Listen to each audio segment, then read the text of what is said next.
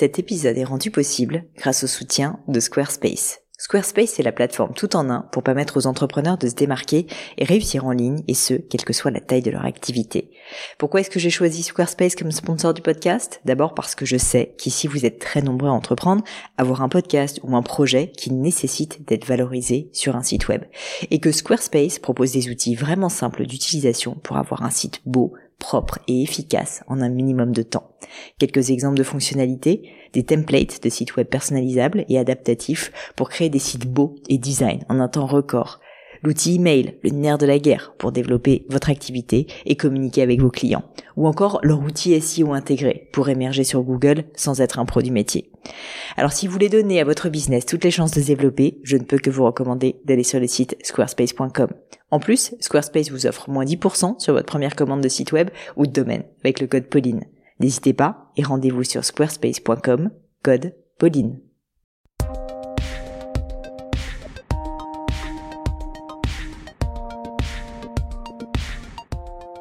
Bonjour à tous, ici Pauline Nénio et bienvenue sur Le Gratin. Le Gratin, c'est un podcast où j'invite des hommes et des femmes exceptionnels pour parler de leur parcours et de ce qui a fait leur réussite.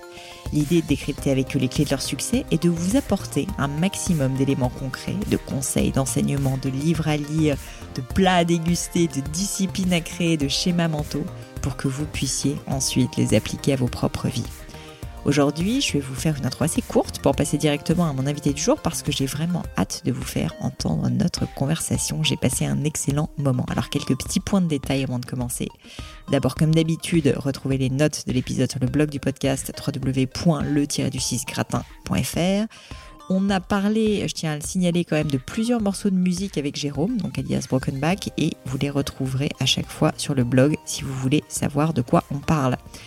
Aussi, sachez que si un épisode par semaine ne vous suffit pas, je comprends, je fais mon maximum et je comprends. Sachez que j'ai également lancé la news du gratin, une newsletter hebdomadaire qui part tous les vendredis matins et auquel vous avez déjà été très très nombreux à avoir souscrit. Je vous en remercie d'ailleurs. C'est une news où je partage avec vous mes trouvailles et découvertes du moment. Ça va de mes outils de productivité à euh, mon régime alimentaire du moment, à des morceaux de musique que je viens de découvrir, mes craquages euh, ou encore des personnes que je stocke sur les réseaux sociaux et en particulier sur Instagram. Vous savez que je suis assez active. Donc comme avec le gratin, vous l'aurez compris, ça brasse très large et c'est ce que j'aime.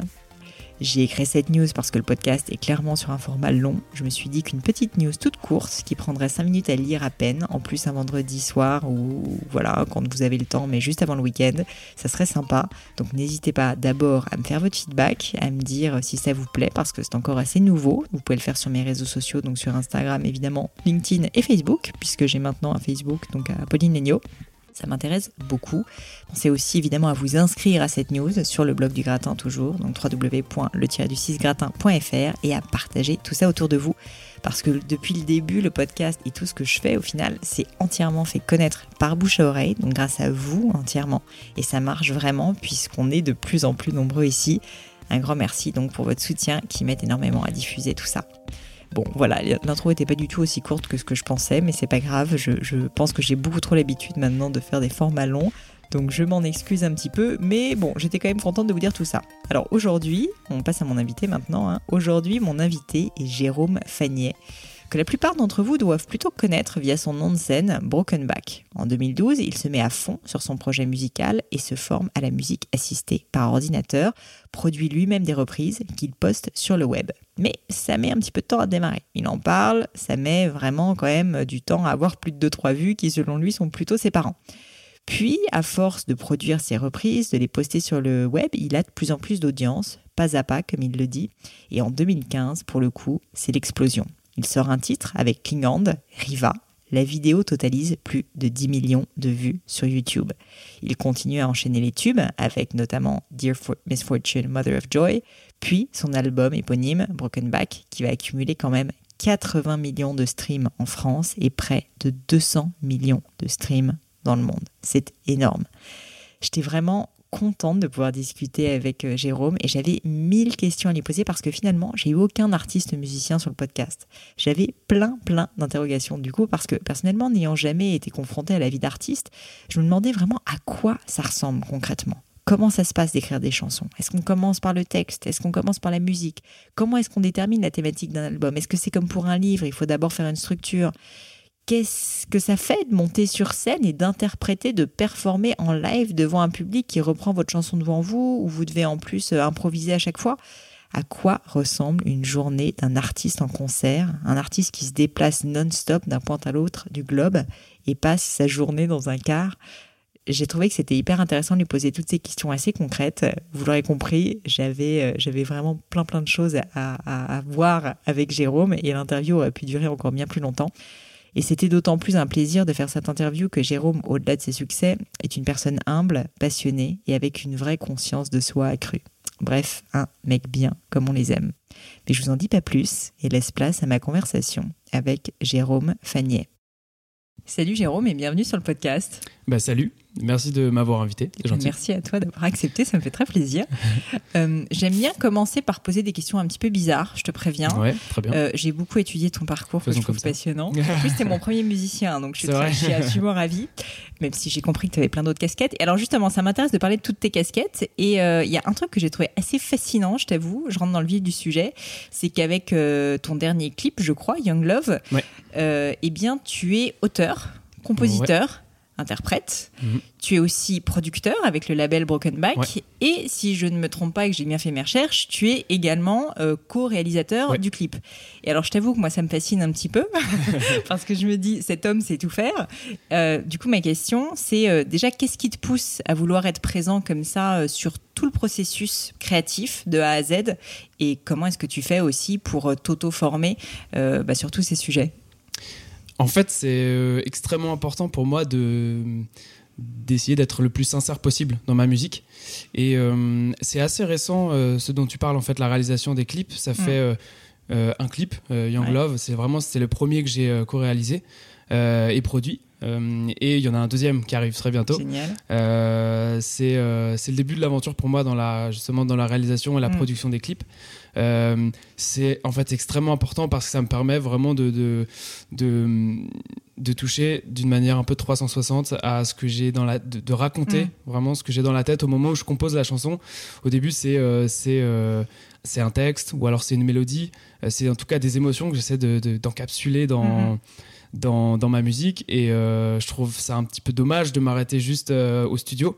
c'est comme ça qu'est arrivée la scène. Mm. assez rapidement. Euh, et puis ensuite, euh, bah, c'est assez dur de s'arrêter là. J'avais envie de, justement de toucher un peu à tout et de, de découvrir euh, la partie vidéo, qui est un monde que je connais pas du tout et mm-hmm. sur lequel je suis encore en train de me former forcément. mais j'y prends énormément de plaisir en tout cas. Bah, en tout cas, ça se voit. Et puis, alors, le clip, euh, j'invite euh, tous les auditeurs à l'écouter parce qu'il est quand même assez, euh, enfin, il est assez marrant, quoi. Il est assez génial. Est-ce que tu peux me raconter justement peut-être l'histoire derrière ce clip et ce qui te passait par la tête au moment de la composition? Je vais te poser plein de questions, je te préviens, sur le processus créatif parce que c'est un truc qui m'intéresse énormément et j'ai l'impression que tu es quelqu'un de très créatif. J'espère qu'on va bien s'entendre. Mais déjà, au niveau du clip, tu vois, qu'est-ce qui te prend? En fait et pourquoi, quelles pourquoi sont je suis fou comme ça? En fait, c'est cette chanson Young Love, elle parle de euh, elle parle de, un peu laisser aller, euh, laisser se, réveiller la part de folie qui sommeille en nous. Mm. Et euh, c'est un thème sur lequel j'avais vraiment envie d'écrire parce que parce que je trouve qu'on est un peu trop sérieux finalement en grandissant. Et, euh, et dans ce clip, euh, j'interprète un des personnages qui se prend pour Clint Eastwood euh, dans un salon de, une salle d'attente d'un C'est vrai que j'ai pas précisé qu'en plus de tout faire, tu es aussi évidemment dans le clip en tant que, comédien, on va dire. Alors ouais, du coup c'était aussi un peu mes premiers pas en tant que, que comédien, donc j'ai essayé de, faire du mieux que je pouvais. mais, mais voilà, l'idée c'était de perdre complètement les pédales. On, mm. suit l'histoire de trois personnages qui vont euh, tout au début commençait l'histoire dans une, un, moment de la vie qui est, qui est un peu, qui est un peu euh, ennuyeux euh, pour finalement complètement péter un câble au fur et à mesure que le clip avance. et ça fait partie, ça reflète un petit peu l'état d'esprit que j'ai envie d'insuffler aussi dans, dans ma musique, qu'on peut retrouver aussi en live, qui est cette espèce de petite part d'insouciance que j'ai envie qu'on vraiment qu'on libère en mm. nous. Et c'était vraiment en tout cas le message dans ce morceau. Et, ça, c'est quelque chose euh, que tu as en tête dès le moment où tu composes ou ça vient plus tard, une fois que la musique, elle est vraiment, euh, tu vois, euh, montée, euh, complètement orchestrée? Alors, en fait, vraiment, il n'y a aucune règle. Ça, peut, ça dépend vraiment de, de, mm. la chanson. Parfois, le texte arrive en premier. Mm. Plus souvent, l'émotion et la mélodie sont les choses que je préfère vraiment, avec lesquelles je préfère m'amuser en premier et m'éclater d'abord dans un premier temps. Donc, le plus souvent, c'est une émotion encapsulée dans, dans une composition une fois que ça c'est c'est là, euh, je me pose souvent sur, euh, sur le thème. Euh, il y a plusieurs thèmes sur lesquels j'ai écrit ou j'ai accumulé beaucoup de comment dire de, j'ai ouvert tous mes chakras sur ces trois dernières années de, de tournée et il y a des, des, choses sur lesquelles j'avais envie d'écrire donc à ce moment-là quand je sens que l'émotion en fait finalement match complètement avec le thème en question mmh. il y a une, un peu une une renaissance de la chanson quand on voit les paroles euh, fusionner vraiment avec la mélodie, tout prendre corps. C'est un espèce de moment assez, assez euh, magique euh, en studio qu'on partage avec personne du coup, malheureusement. Et, et, la deuxième naissance, elle arrive au moment du concert, quand là vraiment on, on défend le morceau, le thème. Euh, et la musique en l'interprétant et euh, en partageant ce moment-là avec euh, justement tous les fans. Mm. c'est un moment qui est extrêmement important aussi parce que le premier avait été un peu solitaire, un, peu, un peu dans ma tête, on va dire. Donc c'est assez agréable de pouvoir ensuite aller en profiter vraiment avec tout le monde dans un live. Voilà. J'allais te demander justement, je me rends pas du tout compte s'il y a des personnes dans leur processus créatif qui aiment, qui ont besoin de se nourrir, on va dire, de veille, de bah, d'aide extérieure ou juste d'autres artistes, tu vois, avec lesquels ils peuvent discuter. Ou mm. ça peut être dans d'autres domaines, tu vois, artistique, euh, enfin pictural, peu importe. Est-ce que toi, euh, tu es plutôt quelqu'un d'assez solitaire, on va dire, euh, dans, dans ton processus créatif, ou tu vas puiser de l'inspiration, tu discutes en amont, comment ça se passe? Alors, je pense que c'est euh, dans ma manière de faire, c'est plus, euh, je me positionne plus en observateur. Mhm. J'ouvre euh, grand les yeux et j'essaie de, je me laisse inspirer par tout ce que je vais pouvoir vivre ou voir, ressentir personnellement ou pas, forcément. Ça mhm. peut certains thèmes sont des choses qui se sont arrivées à, des proches ou à des amis, ou même des choses que j'ai pu voir parfois dans l'actualité, qui sont des mhm. thèmes qui me concernent pas directement personnellement, mais qui me touchent en tout cas. Et euh, à partir de là, en fait, le terrain de jeu il est infini. Euh, on peut vraiment s'éclater sur n'importe quel sujet. Euh, le prochain album, d'ailleurs, qui arrive, en termes d'écriture, me positionne plus comme un narrateur et mm, aura plus de textes assez personnels finalement. donc c'est quelque chose qui est extrêmement important pour moi aussi. Du coup, j'ai recentré un peu mon écriture autour de ça. Mm, Euh, et, à ce propos, euh, je me pose toujours une question. Euh, moi-même, j'ai un peu le rêve, je pense que les auditeurs du podcast le savent, parce que j'ai déjà dit 15 fois et ils en ont marre, mais qui est de peut-être un jour écrire un livre, tu vois. Et en fait, à la fois, je trouve ça génial de le faire. En même temps, je suis toujours assez tiraillée par cette peur mmh. de, de, de, se livrer énormément. Et donc là, tu me dis que le, prochain opus va être encore plus personnel. Exactement. est-ce que c'est un sentiment qui te fait peur, justement, de te livrer ou est-ce qu'il y a une espèce de, au contraire, de joie, peut-être de.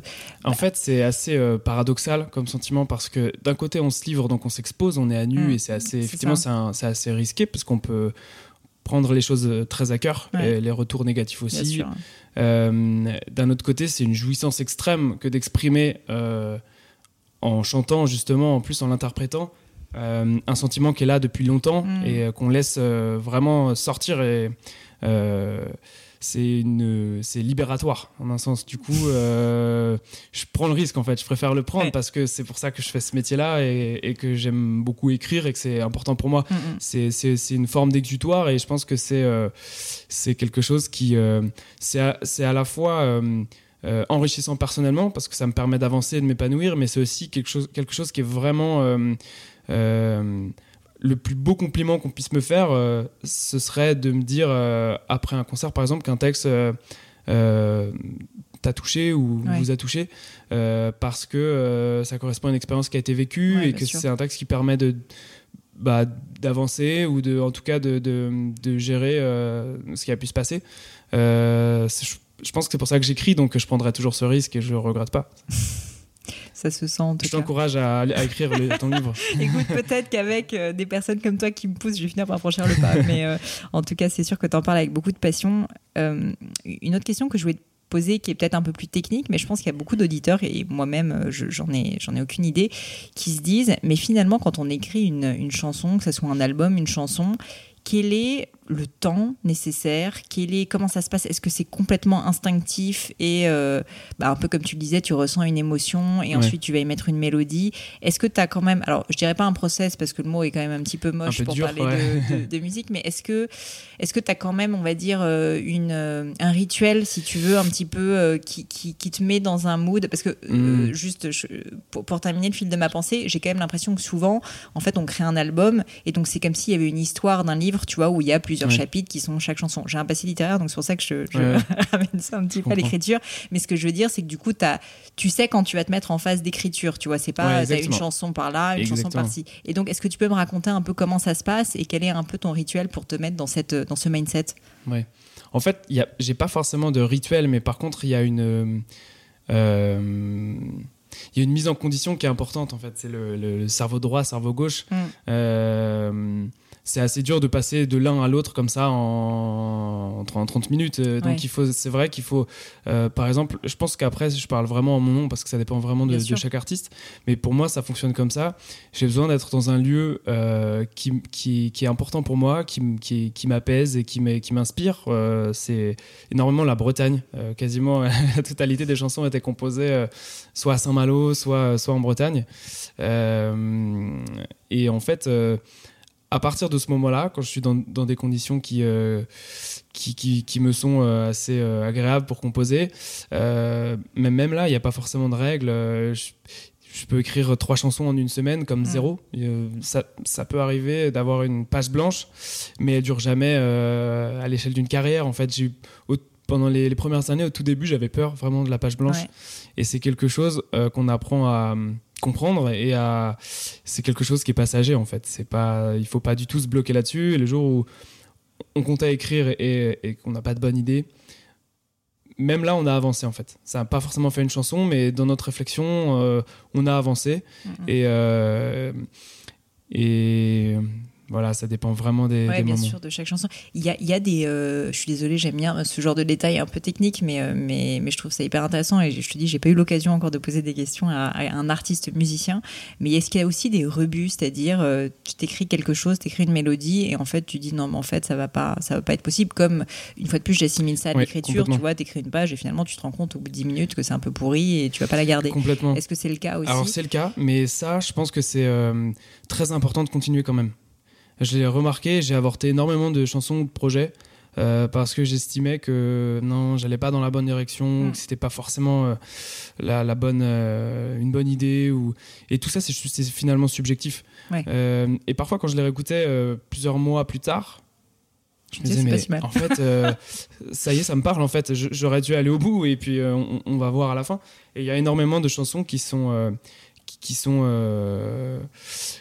que j'ai pu écrire que à la base je comptais pas terminer en fait. Et euh, en fait, il se trouve que bah, elles, reçoivent un accueil euh, euh, assez chaleureux et en fait, elles, me parlent énormément et je m'y suis livré. Et en fait, c'est quelque chose qu'il faut, je pense, qu'il faut jamais se censurer, vraiment jamais se censurer quand on parle de création et toujours voir après.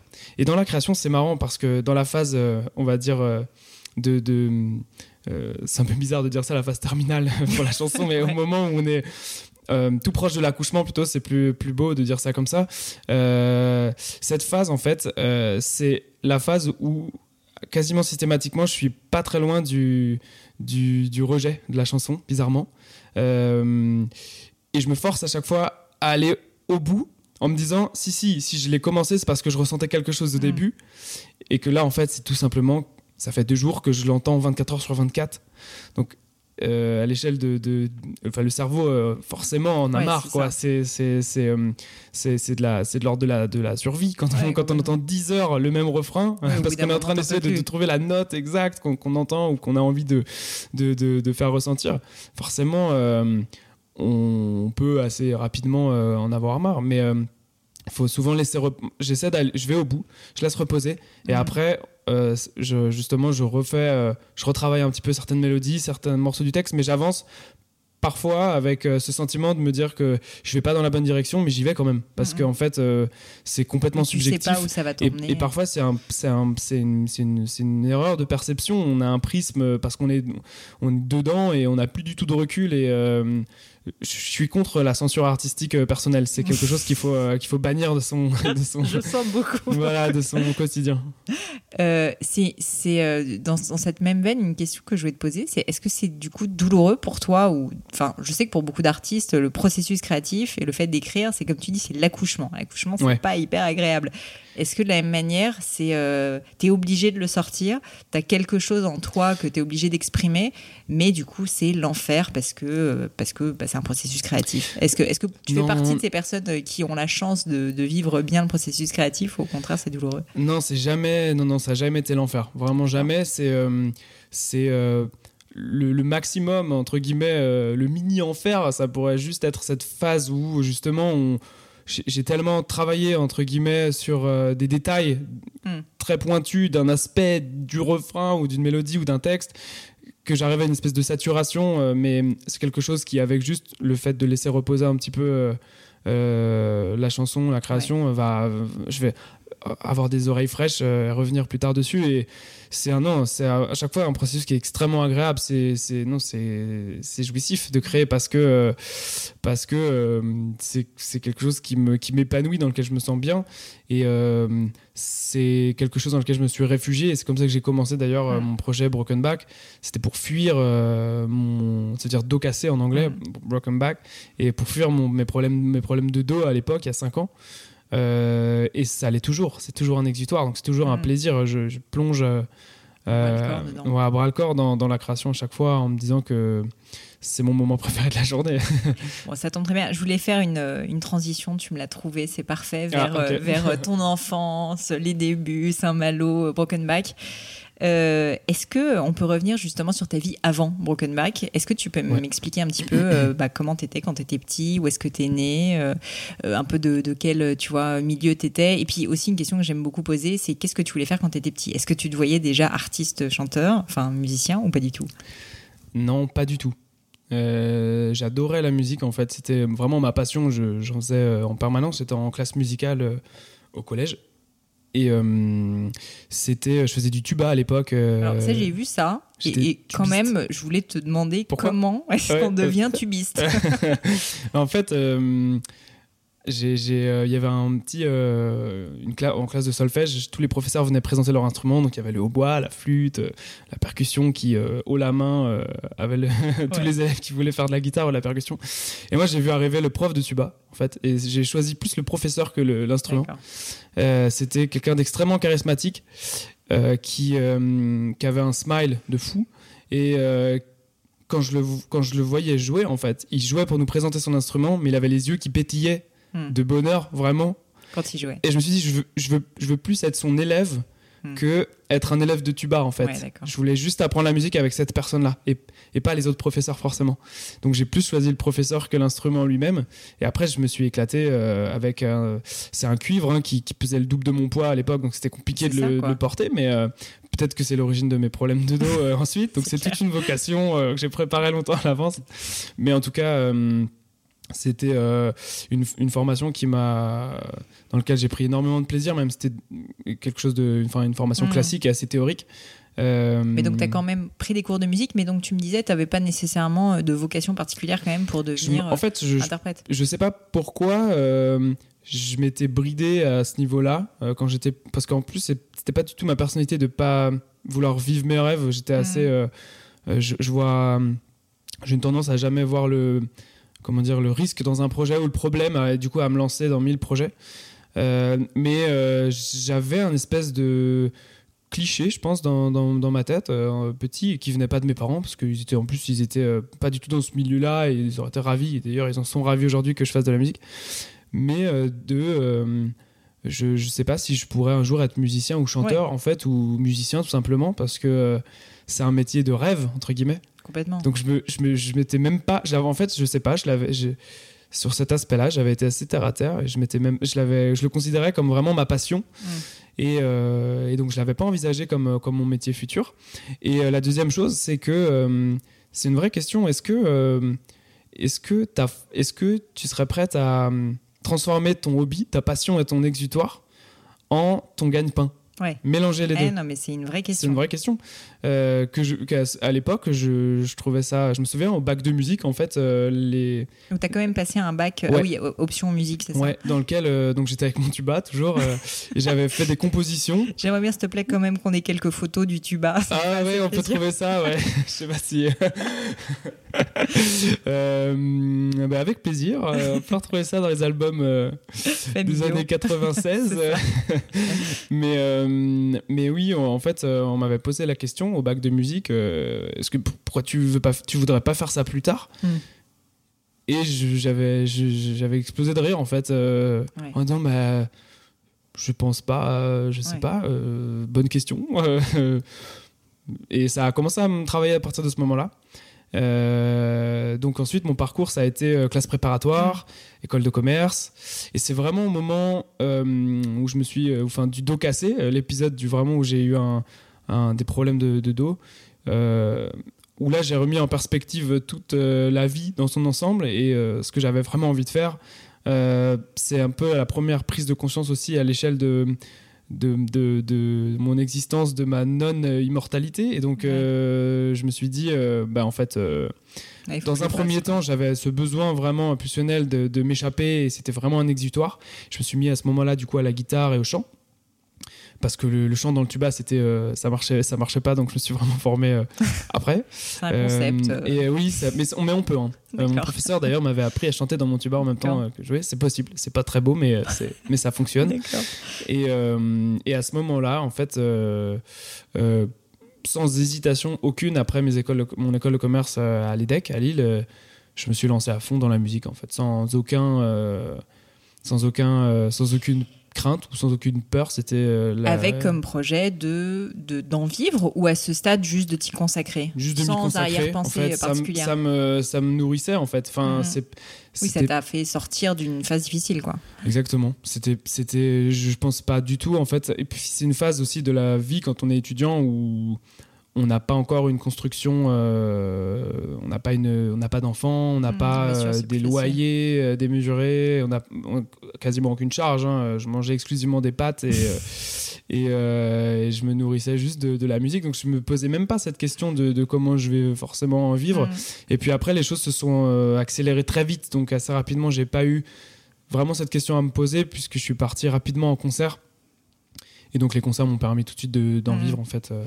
Et j'ai vu d'ailleurs euh, que quand tu étais encore étudiant à Lille, euh, donc tu fais ce premier hit, tube, euh, je sais pas comment on dit, alors tube, avec, avec Riva. et je vois qu'en fait, ça décolle très très vite ça, ce qui est quand même assez dingue, c'est qu'à l'époque, donc je crois que tu as eu quand même une période où bah, tu as un peu galéré et tu faisais tes musiques et, c'était pas forcément encore très public. Mais combien de temps est-ce que ça t'a pris de passer de euh, bah, je, j'ai mon dos cassé, euh, je, suis, euh, je suis pas très bien et je vais juste faire de la musique comme ça, à finalement j'arrive à sortir bah, une chanson qui va être téléchargée, si je me trompe pas, des millions de fois sur YouTube. Euh, et, et, est-ce que tu t'anticipais ça Enfin, je veux dire, c'est non, non, je l'ai pas du tout anticipé. C'était quelque chose qui s'est fait euh, extrêmement naturellement. En fait, j'avais composé, euh, j'avais composé plusieurs chansons que j'avais mhm. déjà mis en ligne, mais sans, sans toutes ces vues. et c'est le DJ en fait Klingon qui m'a contacté pour qu'on fasse de la musique ensemble, qu'on fasse un son ensemble. Lui sortait d'un énorme succès avec Jubel, une de ses chansons. Ouais. Et en fait, assez naturellement, on a eu envie de, composer cette chanson. Il se trouve que c'est assez euh, marrant pour l'anecdote. Euh, donc Klingon, c'est un nom qui sonne un peu euh, suédois ou on ne sait pas vraiment si c'est un, international ou et en fait euh, en fait il vient de à côté de Lille donc, euh, et j'étais à Lille en fait. Donc euh, il m'a écrit sur Facebook en français donc mais il savait que il parle français. Et eh ben non pas du tout. Et donc il me demande tout simplement par Facebook salut j'ai vu tes, tes, chansons et tes vidéos sur mhm. internet. Est-ce que ça te dit qu'on essaie de faire une chanson ensemble? Je sais pas où est-ce que tu es en France mais moi je suis à à côté de Lille voilà et je, lis le message, trop de bonnes nouvelles en, en si peu de mots. Euh, et euh, je lui réponds tout de suite, bah avec plaisir. Euh, mais je suis à Lille aussi en fait. Et donc on a creusé un peu la question. Je dis bah t'es où à Lille? En fait on était à 200 mètres l'un de l'autre. On était en train de s'échanger sur Facebook. Le campus de l'EDEC était juste à côté de là où il vivait à l'époque. Et donc bah, directement le soir après mes cours, je suis passé chez lui dans son studio et on a commencé à bosser comme ça sur Riva. Mm. Mais pour revenir à ta question de quel est le, moment, enfin quelle, quelle, est la période qui a permis de, de passer de quelques vues à des millions. Euh, c'est une question qu'on me pose souvent, euh, mais on, a envie de voir les choses comme quelque chose de d'un espèce de d'un boom, d'un fulgurance ou de parler de buzz parce que c'est quelque chose qui peut être, euh, c'est des mots qui sont impressionnants, mais en fait tout s'est fait de manière très construite, très très constructive, de, très construite, pardon, très progressive, c'est ça, que je voulais dire plutôt, de manière très très progressive. Et il n'y a pas un événement qui a déclenché euh, tout ce qui a pu se passer ensuite. C'est euh, c'est la suite de, de plein de choses faites avec passion, tout simplement. Il y a eu Riva, il y a eu des chansons, les chansons que j'ai composées, euh, ce qui m'a permis d'être contacté par un éditeur mhm. avec lequel j'ai commencé à travailler qui m'a au début énormément soutenu, qui s'appelle Mathieu Tessier, mhm. euh, qui donc euh, appartient à la maison euh, Warner Chapel. C'est les éditions de, donc, de Warner, qui m'a qui m'a appris énormément de choses, qui m'a conseillé de me, de me lancer en indé dans un premier temps, de monter mon label pour pouvoir vraiment détenir, être indépendant, et ensuite c'est mon label qui va contractualiser avec n'importe quel autre mhm. partenaire de, du milieu musical. Euh, donc il m'a appris énormément de choses, il m'a présenté énormément de personnes euh, incroyables. C'est comme ça que j'ai rencontré justement les tourneurs qui m'ont permis de, grandir euh, sur scène. Donc c'est la somme vraiment d'une trentaine ou quarantaine d'événements, de tout petits pas. Mhm. et les écoutes, elles se font en parallèle, mais elles se font aussi parce que du coup, il y a eu 300 dates entre aujourd'hui et le moment où j'ai commencé. Mhm, mhm c'est jamais euh, une espèce de chose qui tombe dessus euh, comme ça. Je pense que la chance, elle arrive dans un projet, elle peut arriver même plus qu'une fois, mais il faut avoir mis tout en place pour que le brasier puisse prendre feu. Sinon, mm, mm.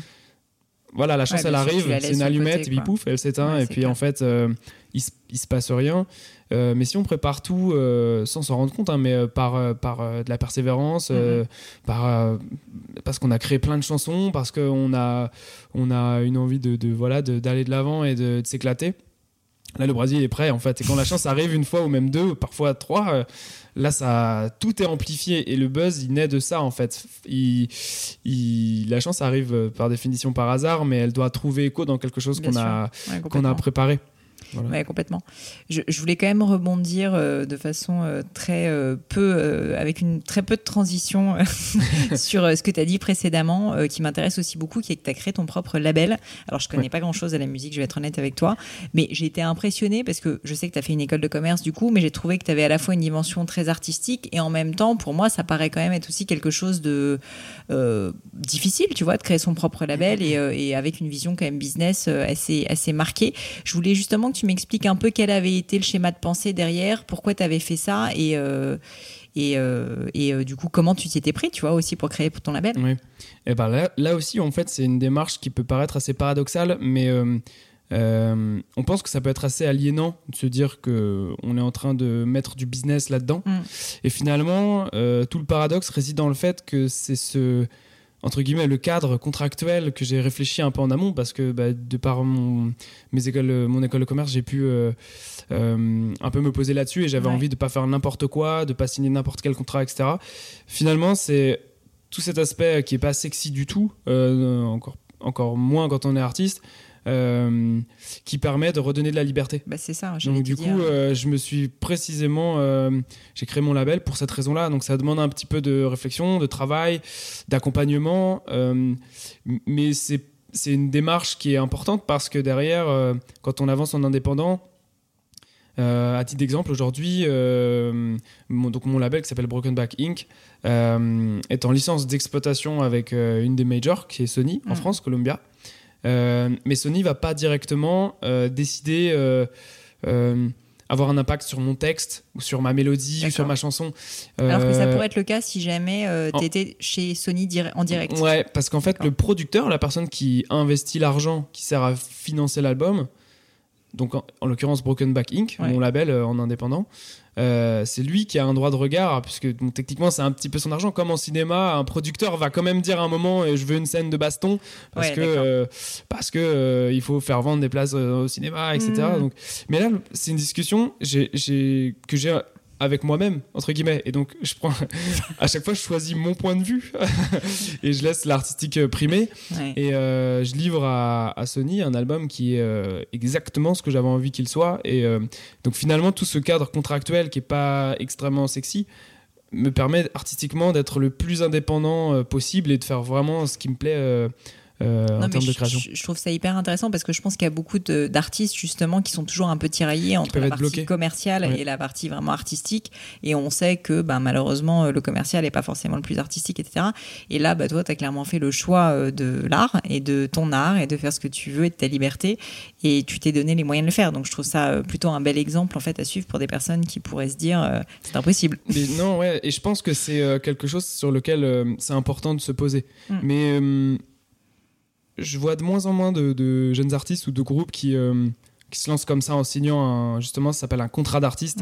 Quand tu signes en direct avec un label, ça. Euh, sans avoir une réflexion un petit peu euh, derrière, de se dire attends, est-ce que je suis pas en train de, de, de, de, bah, faire n'importe quoi avec des choix futurs et j'ai l'impression qu'il y a un rapport assez sain maintenant avec ça. Et même les labels, de leur côté, sont assez bienveillants et signent quand même énormément toujours de bah, ce type de contrat, des licences d'exploitation avec des artistes qui se seraient lancés en indé euh, et qui justement euh, entretiennent quand même un bon rapport et font de, belles choses avec ces projets-là.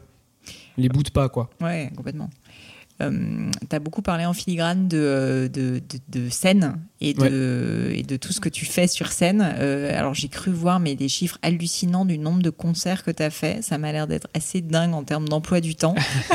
c'est impressionnant. Euh, est-ce que pour toi ça a toujours été un truc fondamental, la scène et le fait, t'en parlais un petit peu au début quand même, de partager avec le public? Qu'est-ce que ça t'apporte? Qu'est-ce qui est différent, tu vois, quand tu performes sur scène par rapport à quand tu es dans les conditions parfaites de ton studio? Est-ce que voilà, tu peux m'expliquer ce que ça t'apporte, mais même émotionnellement, en fait, euh, cette scène Mais c'est d'abord. Euh, alors, la, première chose, c'était la, hum, le fait de partager. C'est la seconde naissance de, la chanson. C'est que. Il y a quelque chose d'assez égoïste quand on est en studio et qu'on voit toutes les, la, toute la chanson et les créations avec le texte et la musique prendre forme, etc. Et, et, ça, ça crée une frustration, mine de rien, puisque euh, on est seul à vivre ce moment-là. La scène, elle est extrêmement importante dans le sens où justement, je vais pouvoir euh, vraiment vibrer avec le public, mm. vibrer avec eux et voir euh, euh, partager des émotions. C'est toujours plus plus enrichissant de vivre la même émotion à plusieurs que seul. donc c'est la première chose que m'apporte le live. Et la deuxième, c'est que musicalement parlant, la scène me fait énormément grandir aussi. J'apprends énormément de choses en concert. Euh, ça va venir nourrir aussi mon les créations futures euh, mm. à titre de, de, par exemple pour le deuxième album euh, il y a énormément de, de percussions du monde entier qui vont venir s'inviter dans les dans les nouvelles prods précisément parce que avec Sam le batteur et avec Tom le guitariste on s'était on, on, dit ce qui pourrait être vraiment chouette et puis c'est de la curiosité en fait aussi tout mm. simplement, c'est d'intégrer à chaque concert dans un pays différent. En Tunisie par exemple, un darbouka, euh, à Tahiti un toéré qui est l'instrument de, de, là-bas traditionnel polynésien. Et à chaque fois, donc sur scène, on se débrouillait pour avoir un darbouka, le toéré, etc. Content, Bah oui, exactement. Et puis ça crée une connexion aussi particulière avec euh, avec le public euh, sur place. Et donc toutes ces, tous ces instruments-là, le live finalement euh, vient nourrir après euh, ma vision de la musique, m'inspire aussi et me fait grandir, euh, me permet de m'épanouir. Donc c'est quelque chose qui est, extrêmement important. Et après aussi, euh, l'art là, c'est euh, plus personnel et peut-être plus égoïste, mais les sensations que procure le live, mm. c'est quand même quelque chose qui, est, euh, qui est à vivre. C'est une drogue. mais vraiment, on ressent des choses assez puissantes. Ouais. C'est assez. Il y a la montée d'adrénaline juste avant le. T'as encore le track aujourd'hui quand tu montes sur scène ou pas, Au bout de 300 concerts. J'appellerais, ouais, toujours, mais j'appellerais pas ça du track en fait. C'est un c'est un vieil ami qu'on commence à bien connaître. On le connaît très par cœur et, et quand tu passes par cette sensation, la même, plusieurs fois de suite, parfois plusieurs jours par mhm. semaine, apprends à vraiment le maîtriser, à le comprendre, à vivre avec, et sans ce track d'avant-scène, que j'appellerais pas du track du coup, mais une mise en pression, mm. une petite montée d'adrénaline, quoi. Euh, tu vivrais pas les choses aussi de manière aussi, forte pendant le concert et après le concert. Et le moment aussi après le concert, après cette dose de, d'amour que tu te prends euh, par, les, par les fans, tu dois être complètement lessivé aussi parce que tu as vraiment euh, donné tout ce que tu pouvais pendant le concert et tu ressens cette espèce de vide intérieur une espèce de, sensation de, de, paisible qui, euh, je pense, euh, euh, vaut 8 sessions de yoga et 4 heures de méditation. J'arrive pas à ce niveau-là avec encore en méditation. Je pense que mhm. les personnes qui méditent énormément, etc., peuvent, peuvent toucher du doigt ça, mais en tout cas, la manière plus plus rapide en tout cas là, pour moi aujourd'hui d'y arriver c'est un concert c'est une sensation qui est qui est extrêmement forte. Donc ça, c'est quelque chose qui rend assez accro aussi finalement. Ouais. Et, est-ce que tu as, on parlait donc de ce non-track, mais euh, ce sentiment quand même de préparation. Dans le podcast, j'ai déjà interviewé quelqu'un qui s'appelle Stéphane Soumier, qui est, un, qui est un journaliste assez connu et qui a une particularité, c'est qu'il fait que du live. En général, en plus, entre 5h et 7h du matin, donc il faut être réveillé. Et il me disait, l'une de ses phrases fétiches, c'est 5 minutes avant l'antenne, c'est l'antenne ce que ça veut dire, c'est qu'il y a une préparation mentale, tu vois, euh, juste avant. Euh, bon, déjà, il connaît très bien ses dossiers, etc. Est-ce que toi, pareil, tu te mets un peu dans un état juste avant d'entrer sur scène? Parce que je peux imaginer que tu peux pas être comme ça en train de prendre un café, puis ensuite, bam, tu débarques et tu te mets euh, à chanter. Enfin, ça doit être quand même. Exactement. Bah, c'est la clé, en fait, de la. Hum, la clé presque d'un concert où vraiment. qu'on a estimé enfin duquel on a été vraiment vraiment content avec euh, Sam et Tom, les deux musiciens. Mm, mm. C'est les concerts où on, se prépare, mais c'est quasiment tous les concerts, mais ça arrive euh, très très très rarement. Mais quand il y a par exemple un routing très compliqué où on est euh, en avion et ensuite les instruments sont pas arrivés, donc on a fait une location sur place et on est en train de brancher encore des câbles qui marchent à moitié pas deux secondes parce que c'est plein d'imprévus qui font qu'on n'arrive pas à avoir cette, euh, cette, cette, phase de ce tunnel d'entrée euh, avant après concert. Ouais, de sérénité quoi. Ouais, exactement. À chaque fois avant un concert, une heure avant, on est tous ensemble avec l'équipe. Donc il y a euh, le régisseur, l'ingé son, Joe, Sam, Tom, les musiciens. On, se réunit vraiment tous. et là, on, on déconne tout simplement. On, on s'éclate, on s'amuse, on reste ensemble. La pression, quoi. Ouais, en fait, on lâche complètement la pression et paradoxalement, elle monte. Quand même. Mais on se met en condition. C'est vraiment comme le. Donc, c'est pas 5 minutes, nous, c'est une heure, mais. Euh, euh plus long même une demi-heure, ça suffit. Ça suffit hein, euh, mais elle est importante, cette mise en condition, parce que on, quand on arrive sur scène, on est dans une humeur où on sait, on se regarde, on voit très bien que. Euh, on est là et on est, dès la première seconde, on est, on est à fond, on pète le feu. J'ai regardé, c'est important. y a, y a, on sent que vous vous éclatez aussi. le concert, il commence avant le concert, c'est exactement, c'est très vrai hein, ce qu'il ce qu'il a dit. Le concert, il commence 30 minutes, une heure avant le concert sauf qu'il est dans les loges. Euh, on fait les cons, euh, on fait des, versions euh, en tapant sur la table avec des, des, baguettes de sushi. on, on, voilà, on essaie vraiment de se mettre en condition, mais naturellement, tout simplement. Mm. On se laisse aller parce que la pression de la, aussi de la journée, de l'installation, des balances, etc. est terminée. Là, c'est vraiment le moment pour nous. On est ensemble. On, s'éclate, on se met en condition, en lâchant prise un peu. Mm. Et là, là, on arrive dans les meilleures conditions sur scène. C'est une phase qui est extrêmement importante. Et euh, voilà, c'est important. J'ai plein de questions sur ce sujet, je trouve ça trop cool. Euh, premièrement, est-ce que tu as un moment dont tu te rappelles particulièrement sur scène, qui a été tellement fort, tellement marquant Ça peut être euh, un moment de stress absolu, ça peut être genre une erreur, tu vois, énorme, et genre tu t'es dit mais merde, quel enfer, ou ça peut être au contraire juste une osmose totale, j'en sais rien, avec la, avec la salle, dont tu te rappelles et que tu pourrais me, me décrire un petit peu Il y en a eu beaucoup des moments très très fort comme ça. Euh, il y en a eu un notamment, euh, même à l'échelle d'un concert, il y en a plusieurs. Hein, donc euh, à l'Olympia, le dernier morceau, c'était un morceau que j'ai écrit pour mes parents qui s'appelle Say. je suis descendu dans la fosse en fait de l'Olympia, donc parmi les parmi tout le public. je me suis planté avec le micro devant mes parents et j'ai commencé à faire le concert, enfin le, morceau en acoustique comme ça en guitare voix devant mes parents dans le public. Et ça m'a procuré un sentiment euh, extrêmement étrange parce que il y avait une partie de moi qui, qui, qui comme mon comme mon, mon, spectre astral qui passait qui passait au-dessus qui regardait la scène en se disant mais c'est complètement n'importe quoi cette scène euh, si tu m'avais dit il y a 4 ans que je serais au milieu de l'Olympia en train de chanter pour ma mère une chanson que je lui ai écrite enfin pour mes parents je t'aurais jamais cru et euh, de prendre conscience de ça vraiment en live c'est ça, ça doit être fait bizarre. bon, je pense que eux aussi doivent être un petit peu émus. Ouais. Euh, une autre question que je voulais te poser, c'était, euh, on parle de toutes ces dates de concert et du fait que ça dure combien de temps déjà en moyenne un concert? C'est Ça dépend. Euh... C'est 2-3 heures au moins, non? Combien? 2 heures de. Non, un peu moins. Ça peut être une heure et demie en général. Après, en festival, souvent c'est des sets d'une heure. Ouais, c'est vrai. Parce qu'il y a plusieurs groupes qui passent et il y a mm. des temps d'install très courts, donc c'est. Euh, parce que je me disais au niveau même physique, surtout quand on enchaîne beaucoup, ça doit être quand même assez dur. est-ce que tu as une prépa aussi physique, tu vois, pour réussir à tenir le coup? Et est-ce que de toute façon général, euh, bah, du coup, tu fais un peu attention euh, à ton hygiène de vie. Oui, je fais, euh, je fais extrêmement attention, surtout quand les concerts se sont accélérés, qu'il pouvait y en mm. avoir jusqu'à 4 par semaine. C'est énorme. Alors là, la clé, c'est vraiment le sommeil. Mm. J'ai remarqué, physiquement, en fait, il y a une condition, mais en fait, limite, les concerts te maintiennent en forme parce que, oui, effectivement, pendant une heure et demie, tous les soirs, euh, tu sautes partout et donc finalement, ça te maintient en forme. c'est assez, euh, assez pratique. Mais euh, la clé, c'est surtout de ne pas perdre sa voix pour, pour moi. En tant que chanteur et, et j'ai remarqué que c'était lié au sommeil. La voix, peu importe ce qui se passe dans la journée, peu importe la difficulté du, du routing, que, que tu fasses un, Athènes-Brest, euh, si tu as dormi, euh, enfin, si j'ai réussi à dormir 7 heures, la voix se régénère à quasiment 100%. Si j'ai dormi 5 heures, elle s'est régénérée à 70%. Et si plusieurs jours de suite, tu dors peu, je dors peu, là elle commence petit à petit, je, la, je sens qu'elle commence à partir.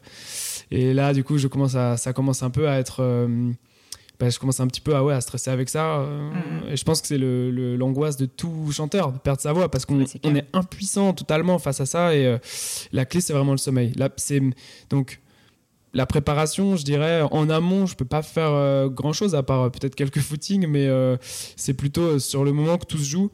Et, et c'est en ça que bah, justement, bah, toute la préparation et l'organisation autour de la tournée extrêmement mm. importante. Et euh, bah, j'étais, euh, j'étais au petit soin avec euh, toute mon équipe. Ils ont fait attention. on a eu l'été dernier un tourbus. Le tourbus, ça veut dire ça, veut dire qu'en fait, tu peux dormir la nuit. parce qu'on quitte par exemple une scène vers minuit, le temps de tout désinstaller. On monte dans le tourbus. Et là, on va faire par exemple Brest-Marseille la nuit, en roulant.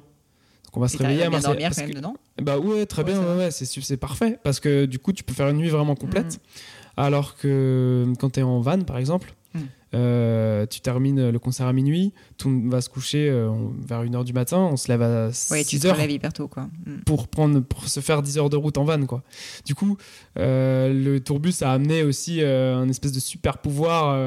c'est vrai que je me demandais toujours un peu pourquoi toutes ces stars américaines, tu vois, se baladaient dans des espèces de gigabus comme ça, mais je comprends que c'est pour. c'est pour des questions de praticité, en fait. C'est ça permet d'être euh, d'être euh, de se téléporter euh, en une nuit c'est tout le mérite revient au, chauffeur qui, mhm. qui, lui passe la nuit sur la route et qui permet au concert en fait d'avoir lieu à, 600 km d'un soir à l'autre.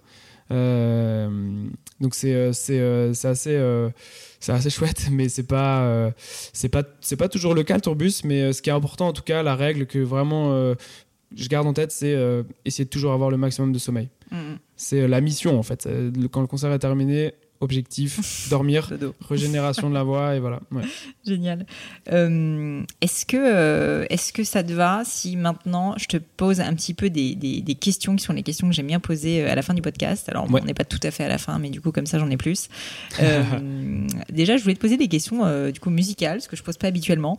Mais est-ce qu'il y a par exemple une chanson que tu écoutes en boucle ou que tu as pu à un moment donné dans ta vie écouter en boucle, mais juste pendant des heures euh, au point où euh, ta famille avait envie de te tuer, euh, tes amis ont envie de te tuer, et, juste qui est le truc comme ça qui te, je sais pas si ça te met de bonne humeur, ça te rend triste, peu importe, mais un peu de ta chanson, quoi. Est-ce que tu as un.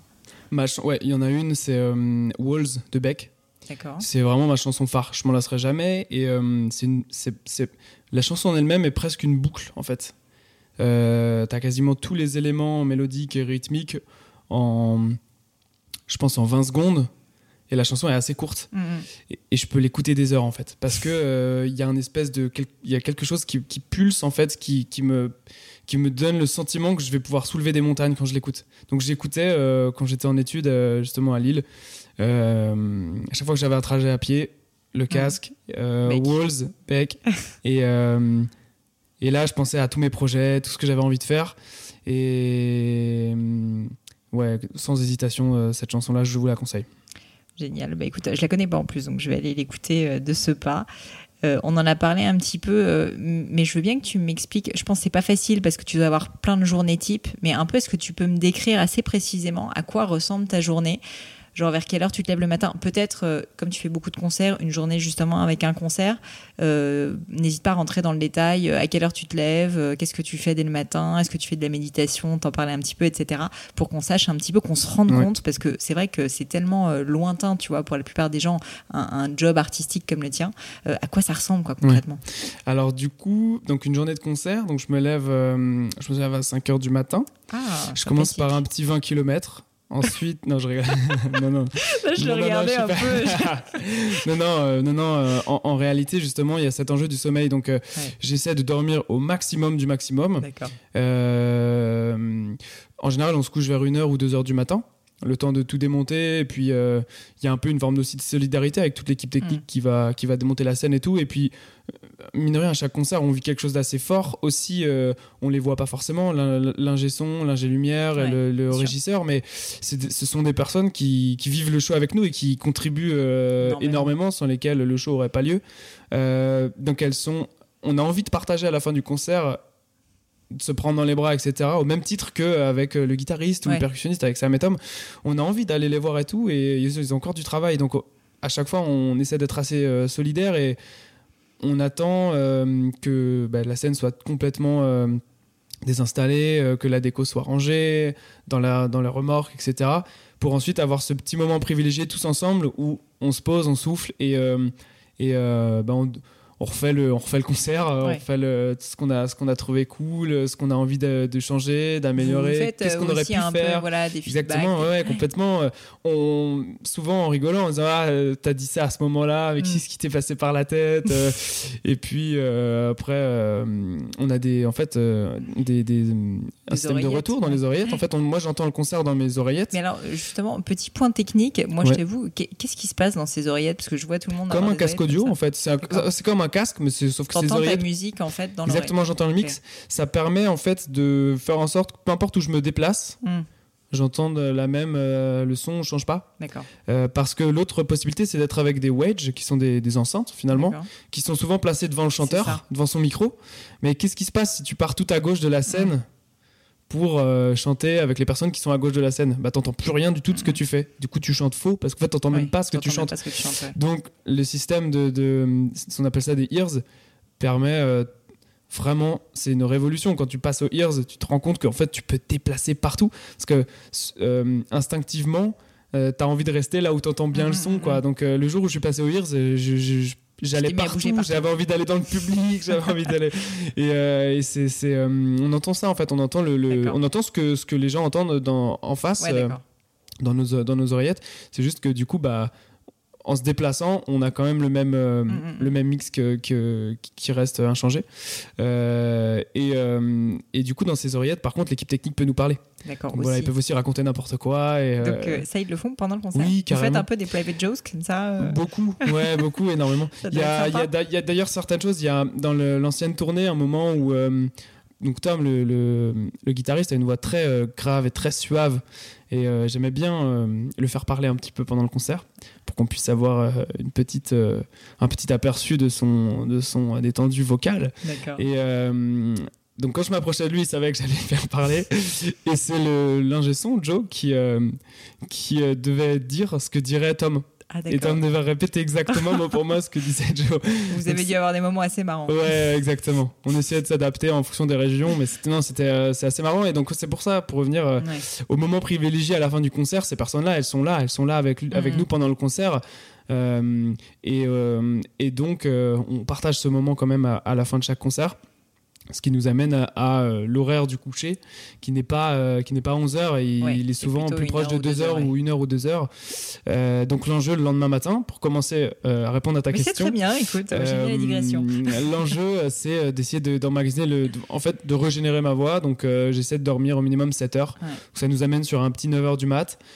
Si j'arrive à, à parce que je suis, je, suis pas un gros gros dormeur non plus. 7 euh, bah, heures, c'est pas euh, énormissime. Hein, bah oui, donc j'essaie d'aller plus loin, 10 heures, 11 heures. Si, si j'arrive, c'est génial, mais euh, c'est pas toujours le cas. donc à partir de ce moment-là, alors, le chauffeur a, roulé toute la nuit comme un boss, et donc on arrive directement dans la salle du lendemain. Donc on, on s'endort à à Marseille, on se réveille à Brest. Euh, ça, doit être assez magique quand ah, C'est génial. De se réveiller à Brest, c'est génial. Effectivement. N'importe où en Bretagne, en fait, c'est génial. Euh, donc à partir de ce moment-là, euh, on a la salle dans laquelle on joue qui nous accueille. Hmm. Il y a une équipe d'accueil qui a préparé soit un petit déjeuner, soit le midi en fonction de l'horaire des, des, levées. Et l'idée, c'est voilà, c'est de partager un peu ce moment ensemble, un petit déjeuner ensemble tous. et ensuite, assez rapidement, on va commencer ce qu'on appelle la balance, qui est l'installation de toute la, de tout le concert, que ce soit euh, mise en place des instruments, mise en place du décor, mise en place de tous les micros sur chaque instrument. Mm. Euh, à partir de ce moment-là, on doit jouer pour que l'ingé son puisse faire tous les réglages, euh, toute la balance, en fait, tous les, niveaux sonores entre les différents micros pour être sûr que la batterie sonne bien par rapport à la guitare, elle-même mm, sonne mm. bien par rapport à la voix, etc. etc. Donc c'est tout quelque chose, c'est pas des, c'est pas une répétition, c'est vraiment quelque chose d'assez technique finalement. Mais qui prend du temps en plus. Mais qui prend du temps, qui est nécessaire. Euh, donc on, on, on, a cette période de balance. Euh, ensuite, elle se termine souvent vers 15h. Euh, c'est ça peut être 13h, 15h, quelque chose comme ça. Euh, ensuite, euh, vers 15h, souvent juste après la balance, c'est le moment euh, où euh, l'équipe peut un petit peu euh, décompresser, faire. c'est bah, des personnes qui sont dans la musique aussi, ouais, exactement, vivre sa vie, appeler des proches, et aussi bosser sur leurs projets parce que Sam a aussi ses projets à lui personnels. C'est un, un percussionniste incroyable et donc il a, il a Daisy in Orbit, il a plusieurs, plusieurs autres projets personnels et Tom aussi. il a son projet avec Mindwave, donc ils travaillent sur leurs projets, sur des prods, sur des nouvelles compos de leur côté. moi à ce moment-là, souvent je suis en promo je mettrai d'ailleurs les liens dans les notes du podcast euh, si vous voulez, si leurs projets sont. Ouais, bah carrément, avec plaisir. je pense qu'ils seront très contents. Ouais. Bah, et, euh, et euh, ça vaut le détour. Donc je vous conseille d'aller écouter justement Days in Orbit et, Days in Orbit et Mindwave. et à ce moment-là, donc on est vers 15h, 15h30. je commence une période un petit peu de, de, promo pendant une heure ou deux heures. Euh, histoire que vers 18h, euh, on puisse euh, ensuite tous un peu se retrouver, soit se reposer, faire une, sieste, prendre des forces en fonction de où on, est, où on en est dans la semaine. Si on est le lundi, bah, on pète le feu, mais si... Hmm.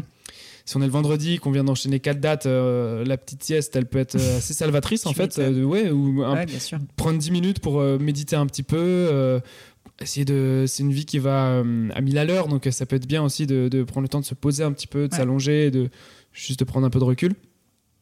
Et on commence à se retrouver tous vers 18h30, euh, 19h pour la petite mise en condition, euh, le dîner, même si en fait on préfère tous dîner après le concert.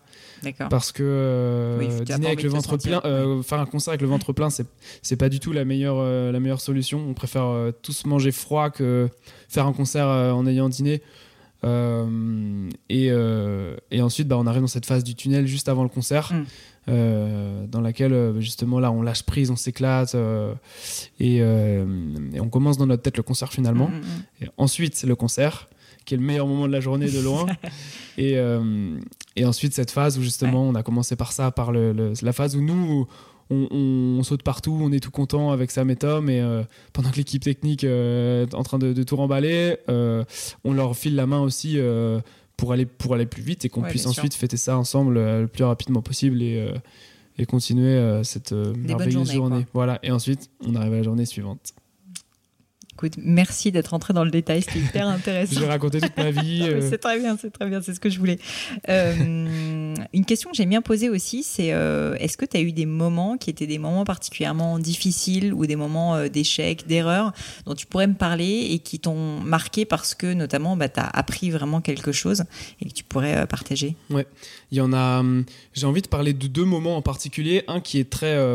qui s'étend énormément dans le temps, c'est vraiment l'origine du projet Broken Back, dos cassé, parce que le projet est quand même né à la base d'une d'une souffrance. C'était un burn-out. Non, alors c'est beaucoup moins impressionnant que ça. Hein. C'est un mot. Euh, euh, c'est plus un problème. Euh, de notre, de notre siècle.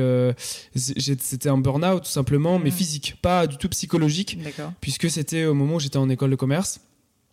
C'est un moment où j'avais, donc j'étais en, en, école de commerce, j'étais en stage, euh, en entreprise. Et la nuit, j'étais, euh, je travaillais pour mon, mon entreprise que j'avais, j'avais créé. Une, j'ai vu que tu avais en plus créé une, boîte. voilà, c'était je faisais énormément de graphisme. Je découvrais vraiment à ce moment-là le, le web design, la PAO, etc.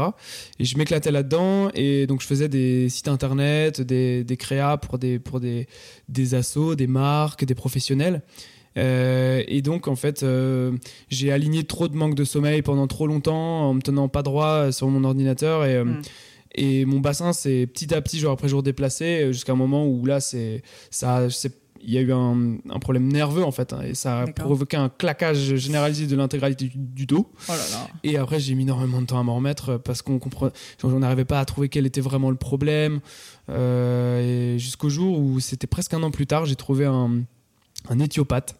Euh, un éthiopathe. Ouais, c'est -ce c'est -ce un kiné mais qui est pas kiné, c'est pas pareil. Euh, c'est pas un C'est de la magie noire. C'est super. C'est génial, franchement. Il y a ça qu'en Bretagne. Euh, ah non, il y en a partout. franchement, il y en a partout. C'est un magicien, le gars. Euh, en fait, sa vision des choses, c'est il imagine le corps. Il prend pas en compte l'aspect émotionnel et psychologique d'un problème de mhm. dos. Il va prendre que l'aspect mécanique. Pour lui, ton corps, c'est une voiture. Un peu comme un chiropracteur. Exactement. Donc il va manipuler et en fait, quand je suis arrivé chez lui, il a, il a posé ses doigts sur toute la colonne vertébrale, le bassin, etc. Il a fait Ah bah, ça fait combien de temps que t'es comme ça? Mais comme si c'était une évidence pour lui. J'ai dit Bah, j'ai te rencontré avant, ça fait un an que bah, on comprend pas le problème. Et en 10 minutes, euh, il m'a remis en place en me faisant craquer plusieurs, euh, plusieurs trucs. Et euh, à partir de ce moment-là, j'ai senti re j'ai senti que mon corps était à nouveau en place en fait c'est très bizarre ça faisait mm. un an qu'en fait il n'était pas et, après, comme c'est musculaire, le dos, ça fond. Ce sont une somme de muscles qui font assez rapidement. Donc, ça a été très long, même le processus de se remuscler, mhm. de reprendre, euh, que tout se remette bien en place. Donc, le projet est né vraiment de, de, de, ça, de la volonté de, m'échapper de mon corps, finalement, de, d'être, euh, de voyager plutôt dans, le, dans l'aspect euh, création émotionnelle. De, C'était vraiment mon exutoire. Donc, ça, c'est vraiment le premier moment difficile. Le premier album, en fait, le premier EP de quatre titres, de quatre chansons que j'ai écrit, je l'ai appelé Dear Misfortune, Mother of Joy, qui veut dire, euh, c'est une traduction euh, euh, en anglais de le, le, malheur et le père du hmm. bonheur de demain.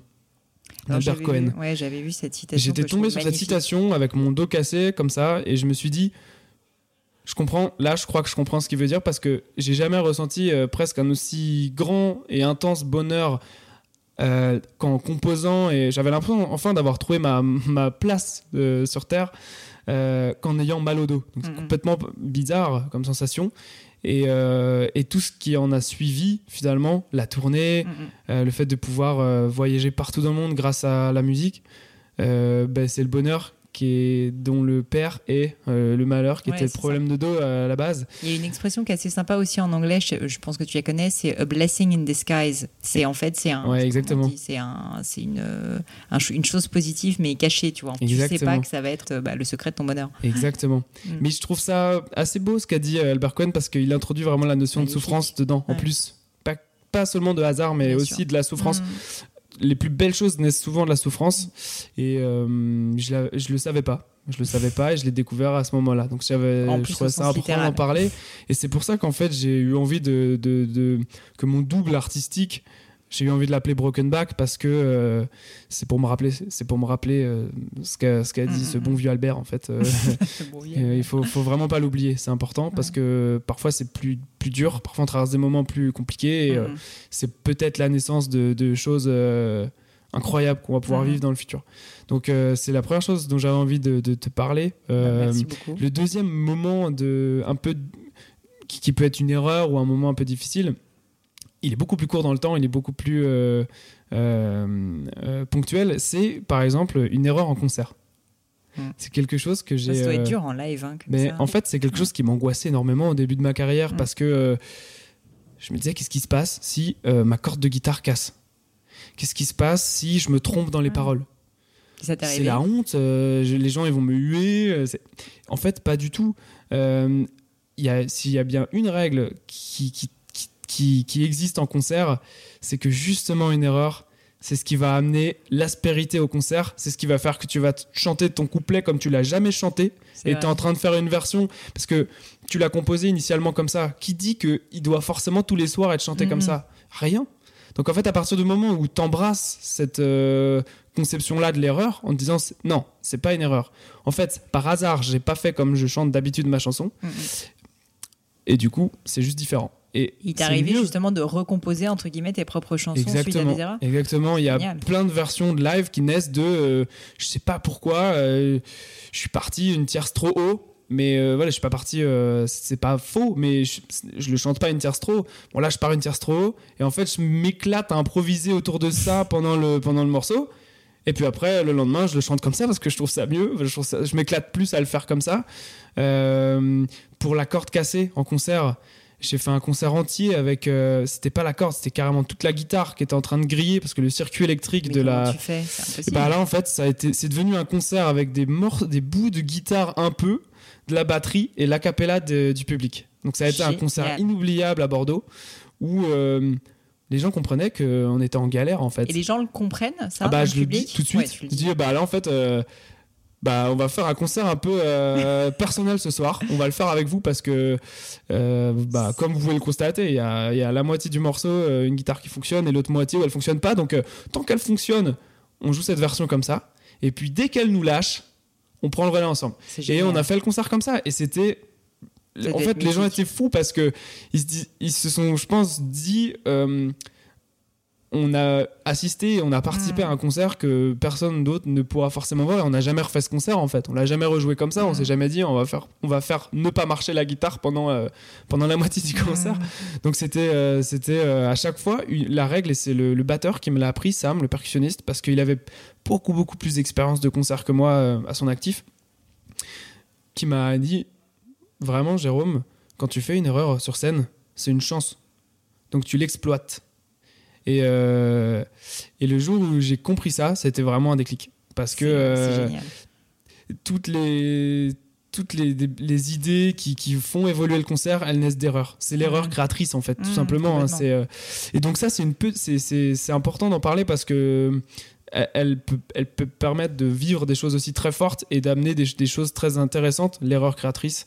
Et du coup, j'essaie de pareil de l'embrasser un maximum, euh, que ce soit en live, mais même en studio aussi. hein. ça peut arriver de, de rater un un arrangement sur une mélodie en fait Ouais. euh, ah, c'est pas si bête de faire frotter telle note Ouais, euh, sur ça. la grille d'accord et là on commence à en- s'engouffrer dans un, une autre perception de la chanson donc peu importe le, le- le moment mais c'est en live que c'est le plus parlant parce qu'il y a une espèce de pression implicite de ah, faut pas que je me rate et en fait si il faut que je me rate parce que euh, ça va être mieux limite Mhm. donc c'est euh, c'est assez euh, important l'avoir en tête Bah, écoute, merci beaucoup pour ce partage parce que je trouve que c'est hyper euh, libérateur, je pense, pour beaucoup de personnes qui nous écoutent où l'erreur est super stigmatisée. Donc Ouais, là, se dire il qu'elle est même Non, non. créatrice de valeur, je Ouais. trouve ça quand même plutôt, plutôt génial.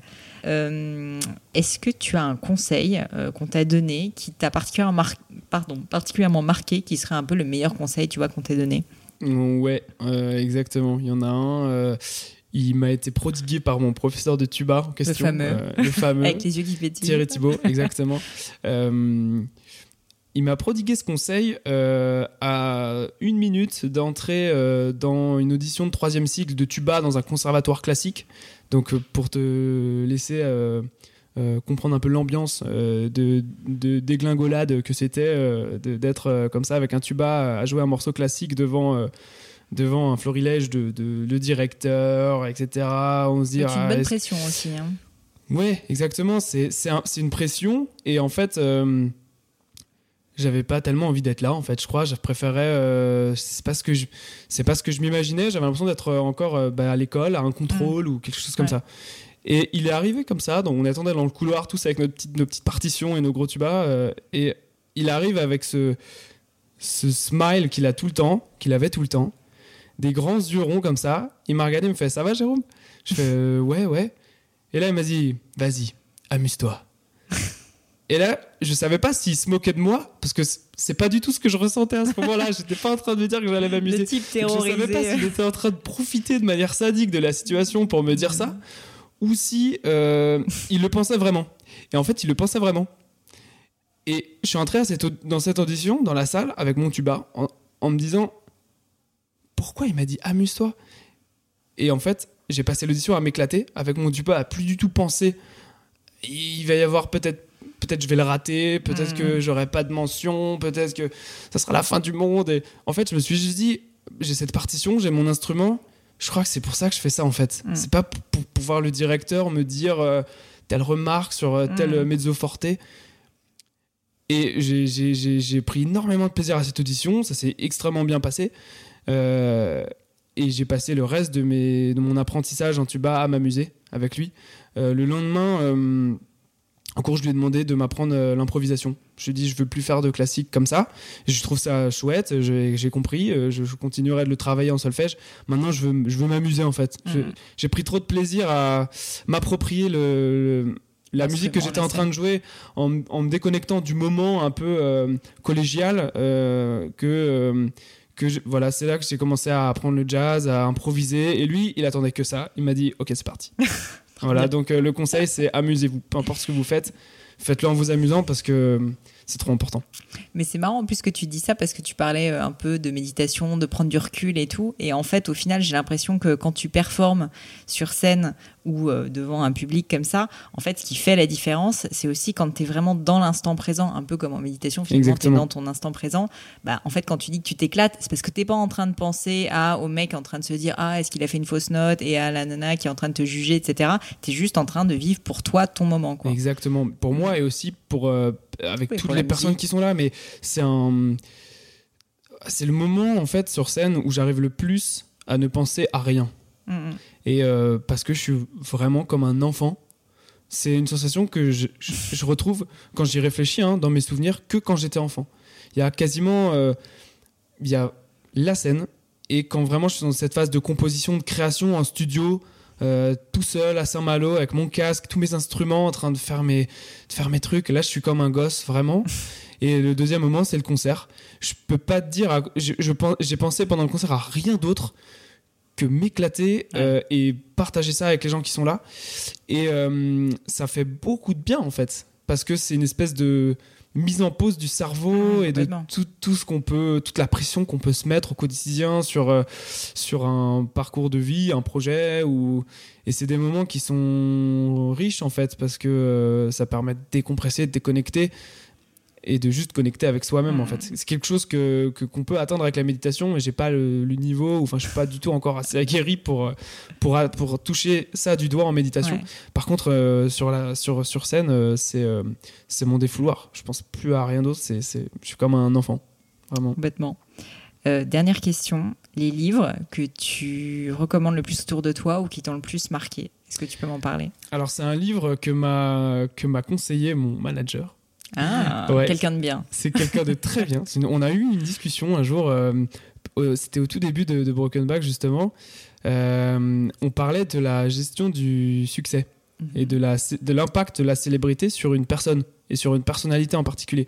Parce que ça me faisait un peu peur. J'avais pas envie de devenir un gros con, j'avais pas envie de changer, etc. Et euh, donc, son rôle étant de d'être de, en sorte que tu de bons conseils et de, que je devienne pas un gros con. Il m'a dit attends, il faut que tu lises ce livre. Il me l'a mis dans les mains. Il s'appelle Succès d'année de Eric Orbobès et euh, Laurent Muldorf. D'accord. Euh, je l'ai pas terminé en fait. Euh, pour tout dire, je l'avais commencé.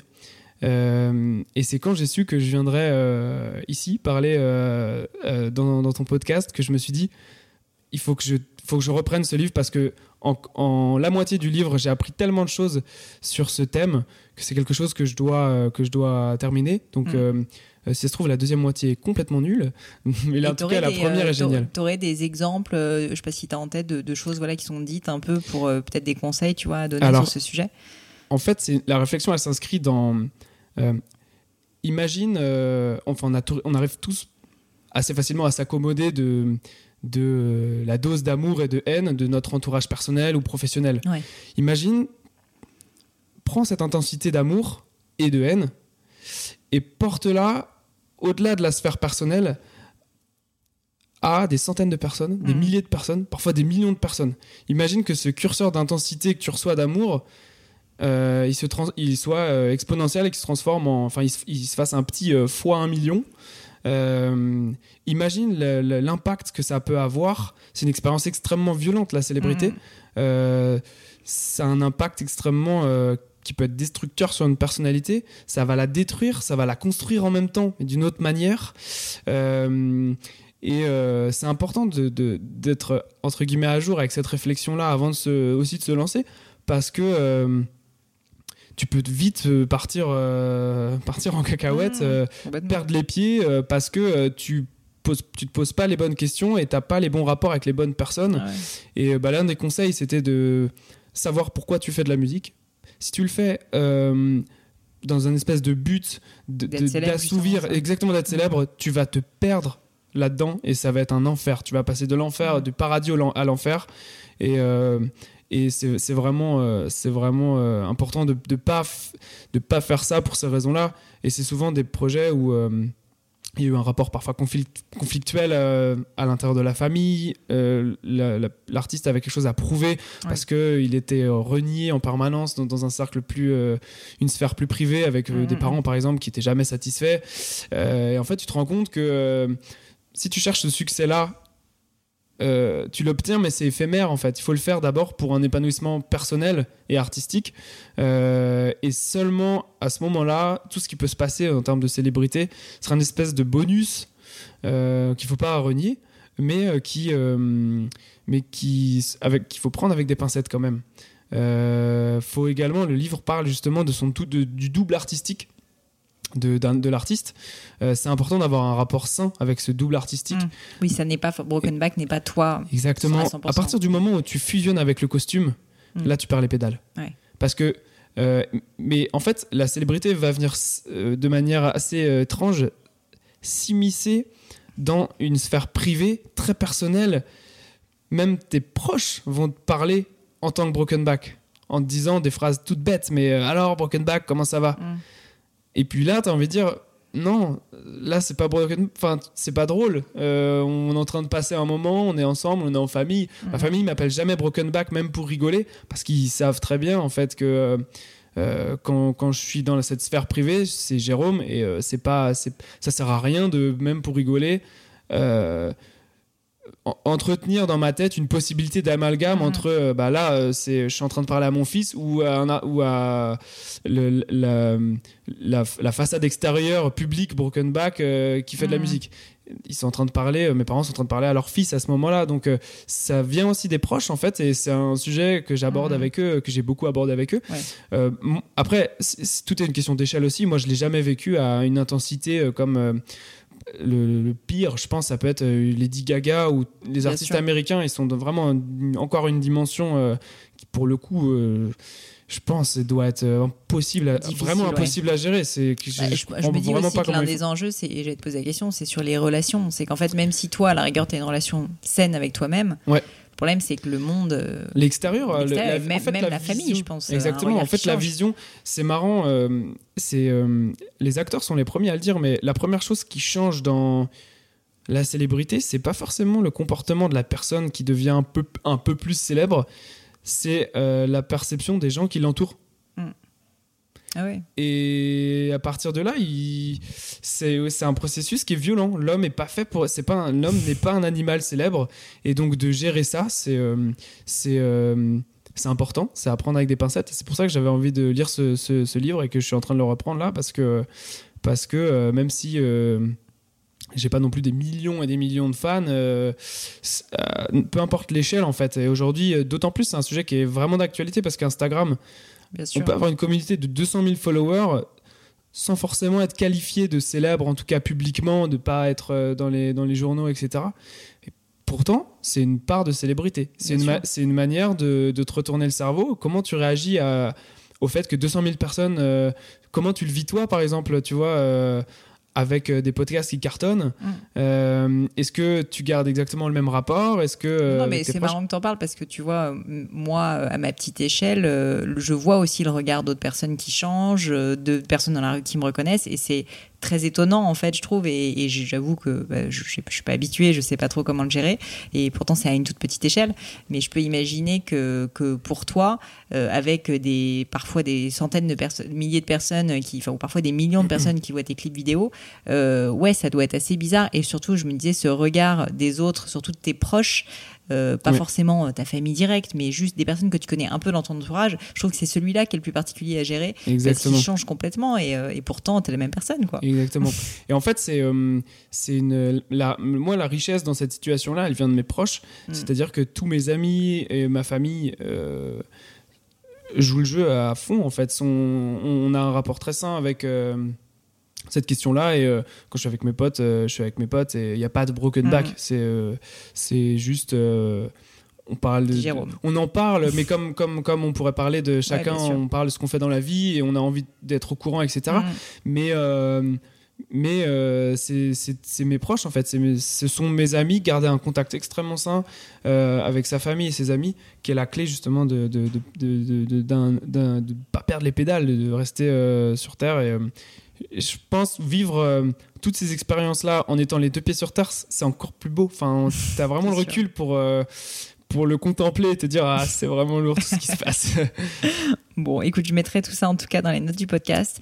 Euh, je voulais juste pour terminer te demander si tu as un truc à ajouter, notamment peut-être sur la sortie du prochain album, sur le nouveau clip. ouais.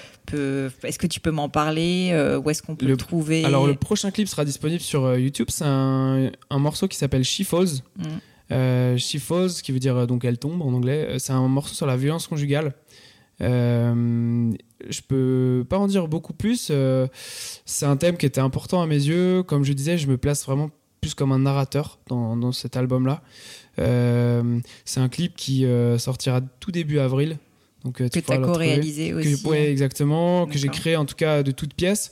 je travaille avec les mêmes réalisateurs qui sont Steph, Stephen Witt. D'accord.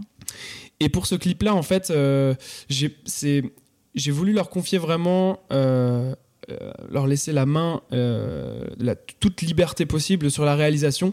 Et moi, je me suis beaucoup plus concentré sur, de manière générale, toute la création artistique autour du clip, c'est-à-dire le scénario, les portraits, le stylisme, la déco enfin tout l'aspect visuel en fait toute l'image tout l'esthétique et tout le propos. Mm, mm. après, la réal, euh, c'est vraiment euh, quelque chose que je leur ai confié. Donc, dans ce clip-là, ils seront vraiment, euh, eux, entièrement réalisateurs et moi, je serai le créateur. Directeur artistique. Et le directeur artistique, exactement. Et c'est quelque chose qu'on a. Je travaille avec les mêmes réalisateurs depuis un petit moment, qu'on a.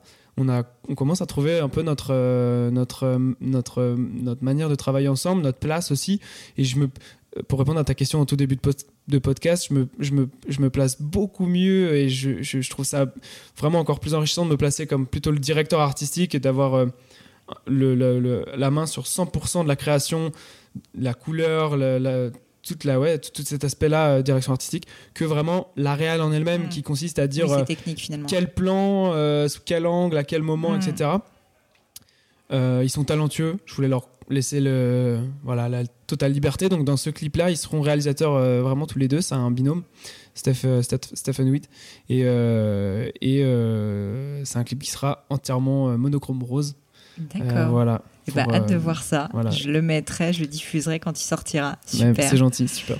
Bon, bah merci beaucoup à toi pour tout ton temps. Et puis, dernière, dernière des dernières questions où est-ce qu'on te trouve si jamais on te cherche, notamment dans le monde merveilleux du web? Instagram, je sais que tu es actif, euh, YouTube.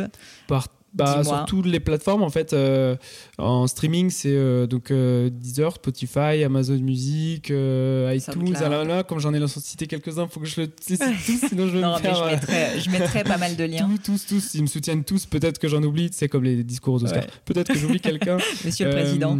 Mais vraiment partout sur tous les réseaux, j'essaie de, bah, je mets tout à jour à chaque fois. J'essaie de montrer un peu les coulisses mm. justement Ouais, c'est ça qui est sympa. C'est chouette aussi de pouvoir partager ça avec Et aussi Twitter, Insta. Ouais, exactement. Très bien, bah, merci beaucoup. Et puis je te dis à très bah, bientôt. merci de m'avoir invité. Hello à nouveau. Et quelques dernières petites choses avant de vous quitter. Comme d'habitude, si vous cherchez les notes de l'épisode, avec toutes les références, que ce soit les outils, les livres cités, c'est simple, allez directement sur le descriptif du podcast sur l'appli de votre choix. Aussi, si vous souhaitez me contacter pour me poser des questions, proposer de nouveaux invités peut-être, ou juste me faire un feedback, n'hésitez pas. Euh, j'adore ça, les feedbacks. Donc foncez directement sur Twitter ou Instagram sous le pseudo Pelenio, P-L-A-I-G-N-E-A-U. J'essaye de répondre quand on me parle, donc n'hésitez pas. Et comme à chaque fois, vraiment mille merci d'avoir écouté jusqu'ici. N'oubliez pas, si le podcast vous plaît, que vous appréciez tout ce travail, euh, le plus simple pour m'aider, c'est tout simplement de mettre euh, bah, soit un petit mot doux, soit une note 5 étoiles sur iTunes ou de partager sur vos réseaux sociaux aussi. Ça donne le moral, ça m'aide énormément à faire connaître le podcast, donc n'hésitez pas. Voilà, merci à tous et je vous dis à très vite pour un nouvel épisode.